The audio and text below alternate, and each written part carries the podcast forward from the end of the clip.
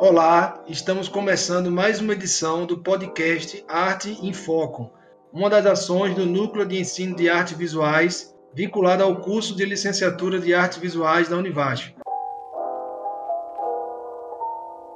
O episódio de hoje discutiremos as entrelinhas da BNCC e o ensino de artes visuais, dando continuidade às ações do projeto de extensão O Ensino de Artes Visuais na BNCC discutindo as implicações com os professores da educação básica, aprovado pelo edital PIBEX ProEx número 01 de 2021 da Pró-Reitoria de Extensão da Univasf. Para debater sobre este assunto, convidamos o professor mestre Guilherme Panho, um dos autores do e-book Recortes das Artes Visuais nas entrelinhas da BNCC, fruto da sua pesquisa no mestrado, orientado pela professora doutora Maria Emília Sardelich. O e-book foi publicado pela editora UFPB em 2021 e está disponível online.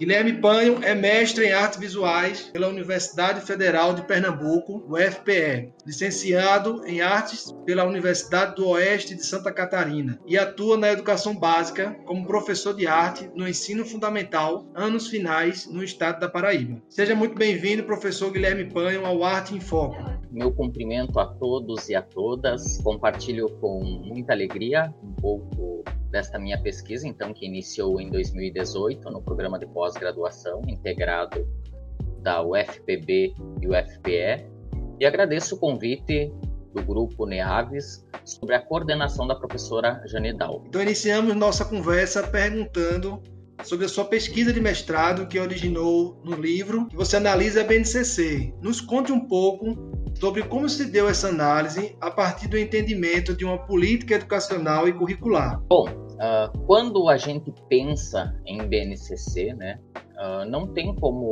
pensar em política educacional e política curricular. Então, é por esse caminho eu inicio destacando que toda a nossa conduta e todas as nossas ações, elas são moldadas, influenciadas, reguladas, né, normativamente pelos significados culturais. Então é nessa perspectiva que grandes empresários vem adquirindo espaços de articulação, procurando então a regulação da cultura. Gramsci mesmo ele irá nos dizer que o processo de dominação ele exige uma luta contra uma hegemonia estabelecida. Então a gente sabe que toda medida planejada e implementada por um governo, seja ele no campo educacional, ela pode ser chamada de política educacional. Então essa política ela pode ser executada explicitamente, né, com ampla participação da sociedade, como também ela pode ser elaborada sem a contribuição da mesma. Uh, nós sabemos que políticas públicas ganham legitimidade quando há uma expressiva participação da população, né? e ainda nós podemos levar em consideração que a elaboração de uma política educacional ela não se dá desprovida de interesse e é nessa disputa então de poder que diferentes grupos entram em confronto, né, para defender seus mais variados tipos de pauta, né? E pensando numa dimensão global, né, a política educacional ela está cada vez mais envolvida aos interesses empresariais. E bom, né, ele vai denominar isso de novas formas de filantropia, em que tem como objetivo então expandir esse crescimento no mercado educacional, uh, tornando a educação então como uma oportunidade para o lucro. Uh, se nós pensarmos um pouco, desde a década de 90, as políticas educacionais aqui no Brasil, elas vêm se rendendo então aos interesses do setor privado. Isso já é sinalizado então com a consolidação da Lei de Diretrizes e Base. Muitas vezes então a gente vê que o discurso é envolvente, ele promete salvar escolas, professores e alunos de todo o fracasso escolar. Então, é comercializado soluções, né, através das políticas públicas e a privatização, então, ela passa a acontecer no setor público. Aí nós podemos dizer que esse discurso ele está um pouco realinhado ao neoliberalismo, né? mas, uh, mas ainda mais com o avanço do conservadorismo. Então, essa ascensão, ela não é apenas aqui no Brasil, né? mas em muitos países é testemunhado então um projeto que procura homogeneizar a adoção de livros didáticos, de programas de formação de professores. Então, e toda todo esse envolvimento ele busca então um conjunto padronizado de diretrizes, então que responsabilizam as escolas pelo sucesso ou o fracasso dos alunos. Nós sabemos que dentro das políticas curriculares, né, o currículo ele é a base da educação, né? Pois é através dele que nós podemos pensar o futuro para o ensino. E a gente sabe que é no chão da escola, então, que reflete aquilo que no currículo está assegurado. Então, é nele que nós vamos identificar quais os conteúdos que atendem, então, às demandas educacionais. Mas aí tem um porém, né? Pois nós sabemos que muitas vezes é, esse processo de seleção do conhecimento ele está pautado por interesses externos, né? Que vai selecionar, que vai sistematizar e muitas vezes deixa de contemplar a realidade. E Silva, né, o autor, nos coloca que o ato de selecionar ele é racial, né? Principalmente quando ele privilegia um conhecimento ao outro.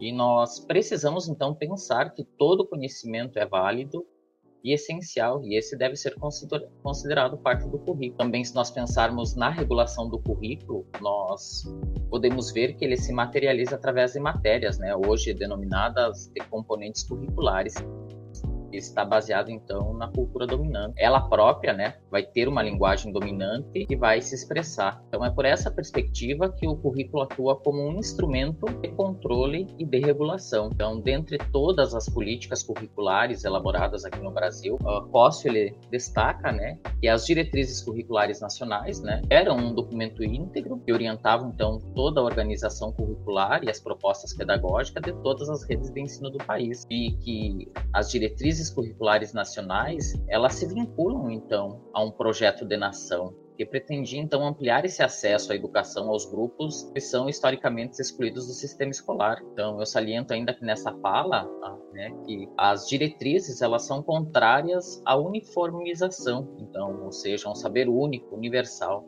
ou seja, a padronização de um currículo.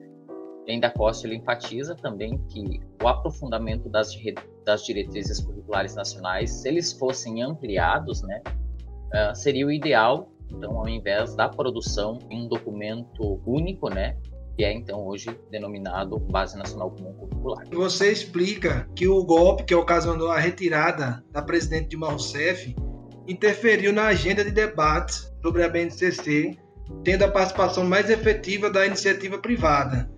Nesse caso, como ocorreu essas variações em torno da BNCC? Bom, como nós podemos entender essas variações em torno da Base Nacional Comum Curricular, né? Nós podemos identificar que desde a promulgação então da Constituição de 88, né, são mencionados conteúdos mínimos para o ensino fundamental. E a partir daí, então, tem sido interpretado de diversas maneiras. A Lei de Diretrizes e Bases, ela vai indicar que os currículos do ensino fundamental e médio, eles devem ter uma base nacional comum, né? O artigo 26 também da LDB, ele vai despontar para a construção de uma base. E o artigo 38 e 64 também, eles vão mencionar, então, exames supletivos e formação de professores. Nós vamos ter também a resolução do Conselho Nacional de Educação, número 4, barra 2010, em que ela vai indicar que as diretrizes curriculares nacionais elas têm o objetivo de orientar os currículos né, por etapas e modalidades, e essa mesmo atende todas as diversidades. Então, se nós observarmos, nós tínhamos essas diretrizes aprovadas e reconhecidas pelo MEC para a educação básica. Então, mesmo este documento ele sendo suficiente e eficiente, digamos assim, para orientar os currículos das escolas brasileiras, o interesse então dos setores empresariais ele se volta então para as políticas curriculares nacionais. E em 2014, então, nós temos a aprovação do Plano Nacional de Educação. Porém, então, para atingir os objetivos indicados no artigo 7, né, Uh, foi estabelecido, então como estratégia o cumprimento da meta 7, onde ela vai citar então a questão do fomento à qualidade da educação básica em todas as etapas e modalidades, né, de modo a atingir seguintes médias nacionais para o IDEB. Então é para vencer essa meta, digamos assim, que a estratégia 7.1 no plano, né, ela é a proposta, onde ela vai destacar que então é necessário estabelecer e implantar uma pactuação interfederativa, né? Ah, de diretrizes pedagógicas para a educação básica e uma base nacional comum dos currículos, né, com direitos e objetivos de aprendizagem e desenvolvimento né, dos alunos para cada ano do ensino fundamental e médio, respeitando a diversidade regional, estadual e local. Então, ou seja, né, como a gente pode observar nessa estratégia 7.1, ela foi, ela foi incluída no Plano Nacional de Educação, então, pela capacidade justamente de articulação política do grupo dos reformadores empresariais da educação, né? não sendo uma demanda dos movimentos populares nem dos sindicatos. Né? Mas vocês podem estar se perguntando, né? Quem são esses reformadores empresariais da educação, né? São grupos, então, interessados no controle do, do sistema público, né? Apoiadores do movimento pela base, né? Como também a Fundação Alemã, Fundação Roberto Marinho, Instituto Inspirare, Instituto Natura, o Unibanco e entre outros, né, que pressionam então o governo da presidente Dilma Rousseff então para produzir esse documento único. Então, a produção desse documento único, ele aliou-se então a uma tendência neoliberal, né, a exemplo de outros países como a Austrália, a Canadá e os Estados Unidos. E, então, em junho de 2015, é anunciado então a formação então desse grupo da redação, digamos assim, para elaboração da versão preliminar. Uh, em julho do mesmo ano, né, o MEC ele lança um portal dedicado exclusivamente para a BNCC, então é um espaço onde a sociedade pode se informar, apreciar a proposta do documento. E em setembro do mesmo ano ele é apresentado então a versão preliminar, né, ou seja, ela fica disponível para consulta pública. Então, após esse, esse período né, de consulta pública, uh, as contribuições elas foram sistematizadas e em maio então de 2016 é lançada então a segunda versão da Base Nacional Comum Curricular, né, o qual posso falar com propriedade porque posso dizer que foi um documento robusto, né, e nele está expresso as ambições da sociedade brasileira para a educação. E esse documento, então, ele é levado para a sociedade através de 27 seminários estaduais na época, que foram organizados, então, pela Undime e Concede. Então, com o golpe jurídico-midiático parlamentar, né, que acaba sendo rematado pelo Senado Federal em agosto de 2016, né, a presidente Dilma ela é destituída do poder e Consequência disso, então, houve alterações em todas as esferas, então, ligadas ao MEC, né, reconduzindo, então, até a composição do Conselho Nacional de Educação, onde foram uh, nomeados novos conselheiros. Né. Após isso, nós vamos ter a medida provisória, né, 746-2016, né, que leva à retirada da discussão sobre o ensino médio da Base Nacional Comum Curricular. Então, diante de todas essas mudanças, a terceira versão da BNCC ela é apresentada já em abril de 2017 ao Conselho Nacional de Educação. Entre os meses de julho a setembro, então de 2017, o Conselho Nacional de Educação ele, ele realiza então cinco audiências públicas né, em todas as regiões do Brasil e as mesmas então foram de caráter consultivo. Após isso, então, nós vamos ter uma nova versão do documento, né, que ela foi divulgada em novembro de 2017. Apesar de ser analisada pelo Conselho Nacional de Educação, então essa versão ela foi contestada publicamente por algumas organizações, né? A nota pública emitida por essas organizações destacava então as alusões à ideologia de gênero, né? Então que fossem feitas as retiradas do texto. Sem nenhum esclarecimento, então, por parte do Conselho Nacional de Educação e o MEC, né? A versão uh, a que essa nota pública se refere, ela foi embargada. Uh, e é em dezembro, então, de 2017, então, que a BNCC ela foi aprovada, né, mesmo em regime de urgência, pelo Conselho Nacional de Educação. E, segundo, então, seu parecer, ela garante que o documento foi debatido de forma adequada e reconhece, então, que o seu papel será de reduzir, então, as desigualdades educacionais então, posso afirmar que a BNCC proposta pelo MEC, ela exemplifica o trilho de um trem, né? Que objetiva, digamos assim, conduzir que todas as escolas trilhem o mesmo caminho. mas sabemos que no decorrer desse percurso, né, é evidente que muitas escolas irão transcorrer fora dele, né, justamente por das circunstâncias ser diferentes e da realidade escolar de cada um. Então, quando eu analiso as versões da BNCC, eu identifico que a segunda versão é a maior de todas, né, que foram analisadas, porque ela recebeu muitas contribuições durante o período de consulta pública. Tanto que a organização do documento é diferente da versão preliminar e também das versões posteriores. Eu gosto de sinalizar as divergências quanto aos dados que foram exibidos pelo MEC né, em relação às contribuições realizadas por professores de todo o país, uh, destinados à segunda versão.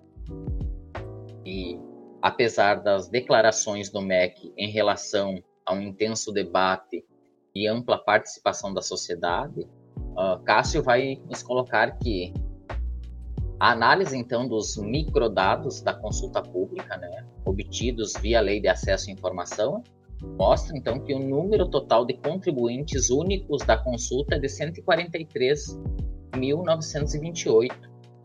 Então, os 12 milhões, né, esse número que é divulgado com muita frequência, de contribuições que ele é divulgado, então, pelo MEC, eles se igualaram, então, a um clique de concordo e um comentário crítico com 50 linhas. Então, Costa afirma que foram, na verdade, 11,9 milhões de cliques, né, questionários de múltipla escolha, e 1,52 então de contribuições efetivas, onde se tem comentários, se tem sugestões e inclusão e modificação do texto. Então, a partir disso, nós podemos vislumbrar, vislumbrar então que essas contribuições, né, uh, aconteceram de outra maneira. Mesmo assim, então, a segunda versão ela se fez mais presente, né? Digamos assim, porque vozes dos professores brasileiros foram ouvidas, né? E isso é visível na própria estrutura do documento. E por isso, então, que eu considero a segunda versão mais democrática em termos de acesso e participação. Já a terceira versão, né, e a versão homologada, houve essa versão que chegou a ser analisada pelo Conselho Nacional de Educação, porém a mesma lá é embargada. Nessa versão, então, uh, digamos assim, foram excluídos os trechos então que estavam relacionados ao combate e discriminação de gênero. Como já expus anteriormente, então o golpe jurídico midiático parlamentar ele altera todas as esferas ligadas ao MEC e reconduz então o Conselho Nacional de Educação com um forte viés privatista favorecendo os interesses do mercado, e há tempo, então, disputava espaço nas coligações políticas.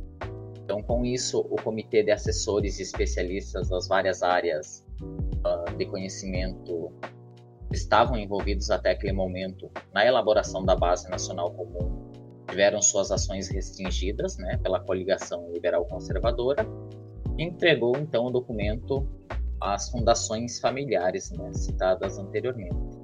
Uh, sem legitimidade para deliberar, então, né, sobre o processo que vinha sendo discutido com toda a sociedade brasileira.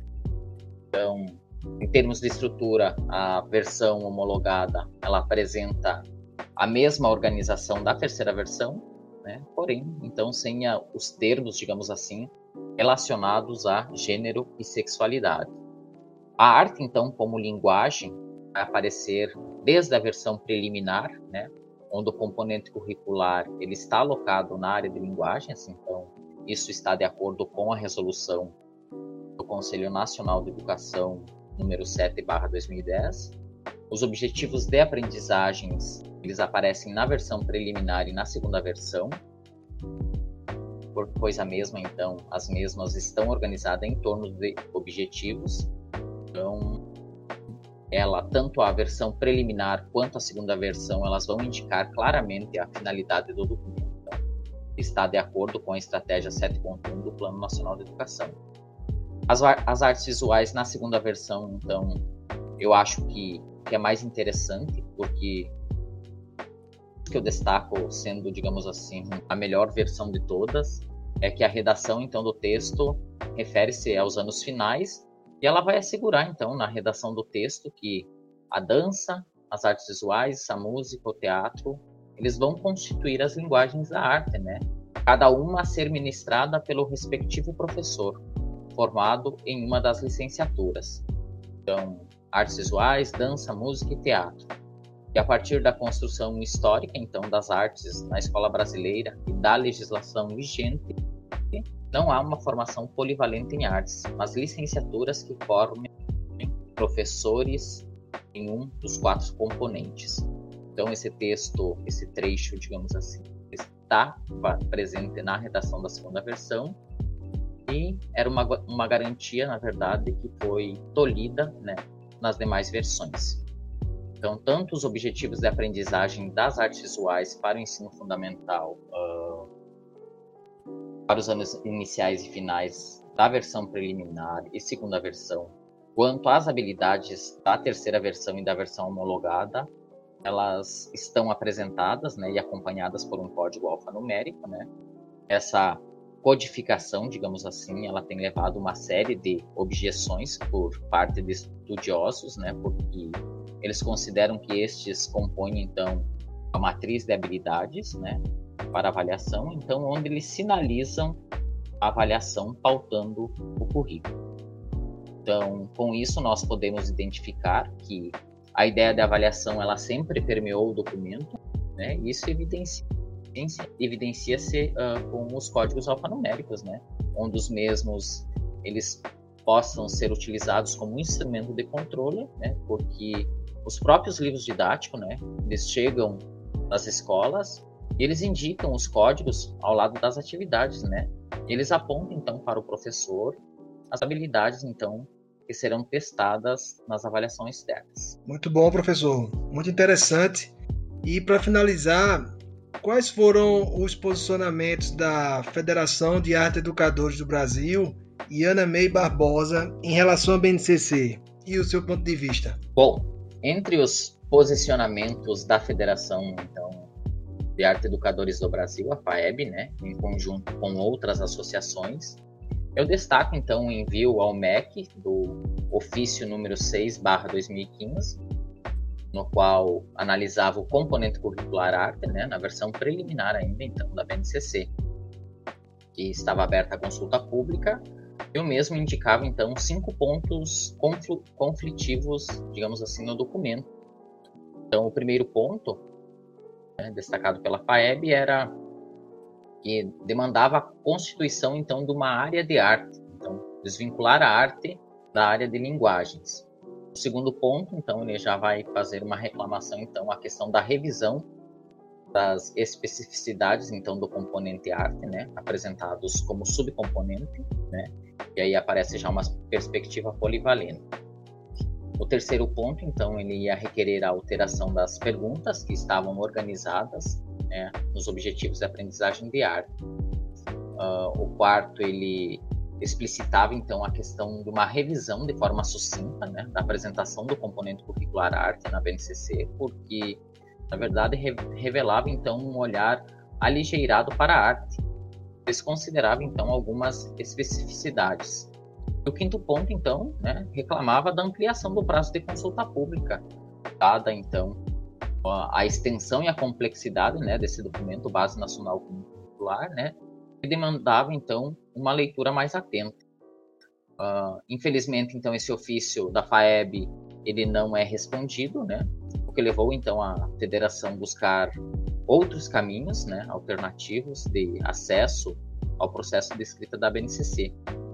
E é em janeiro de 2016, então, que a federação faz um novo encaminhamento, né, dirigindo outra carta ao MEC, né, afirmando que os arte educadores do Brasil precisavam ser ouvidos e solicitavam então a participação do processo de elaboração da BNCC. E em uma série de reuniões com o MEC, né, ao longo de 2016, a FAEB então apontou a falta de escuta da federação uh, na sua participação, na sua não participação. Então, com a edição da medida provisória 746/2016, né, nós vamos ter a restrição da arte à educação infantil, ao ensino fundamental. A FAEB, então, emitiu uma nota oficial de protesto a essa restrição. E a partir desse posicionamento, então, a federação ela foi convidada pelo MEC, então, a contribuir com sugestões né, de emendas a essa medida. E possibilitou, então, que a modificação da redação para que a arte e a educação física se mantivessem obrigatórias no currículo da educação básica. Então, é, entre todos esses diversos posicionamentos de arte, né, uh, de arte educadores no Brasil, eu gosto de destacar o de Ana May. Eu acho que Ana May ela vai resumir, traduzir um pouco todos o pensamento de todos os arte educadores, em que de certa forma ela resume e corrobora, né, com todos.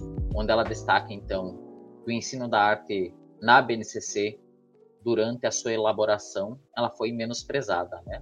Quando a denominação de subcomponente ela fere os direitos então conquistados em legislações anteriores.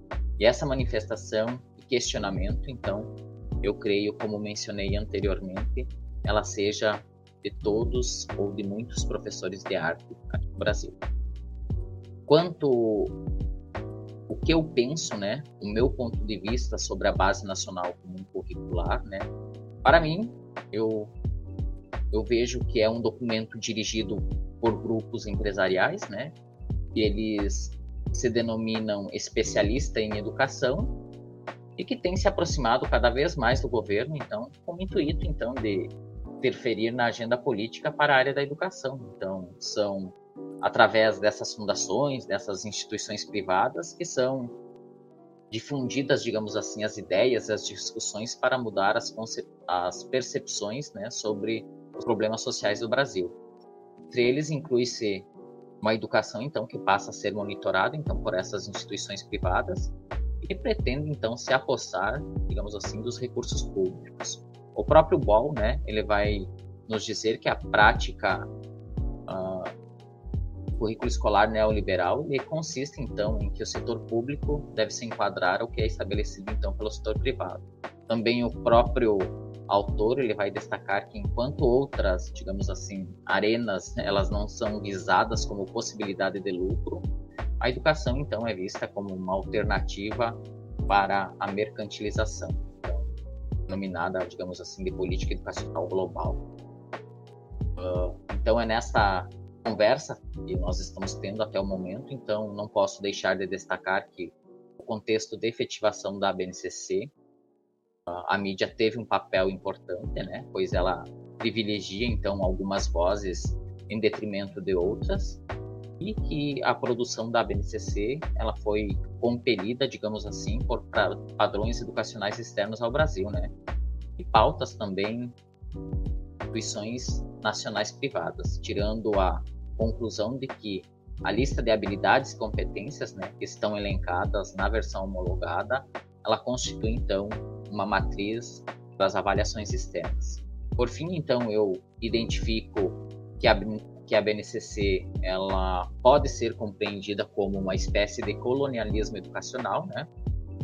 Como proposta curricular, ela é imobilizadora, né? Pois essa seleção imposta à educação é uma forma de transformar o conhecimento em um empreendedorismo.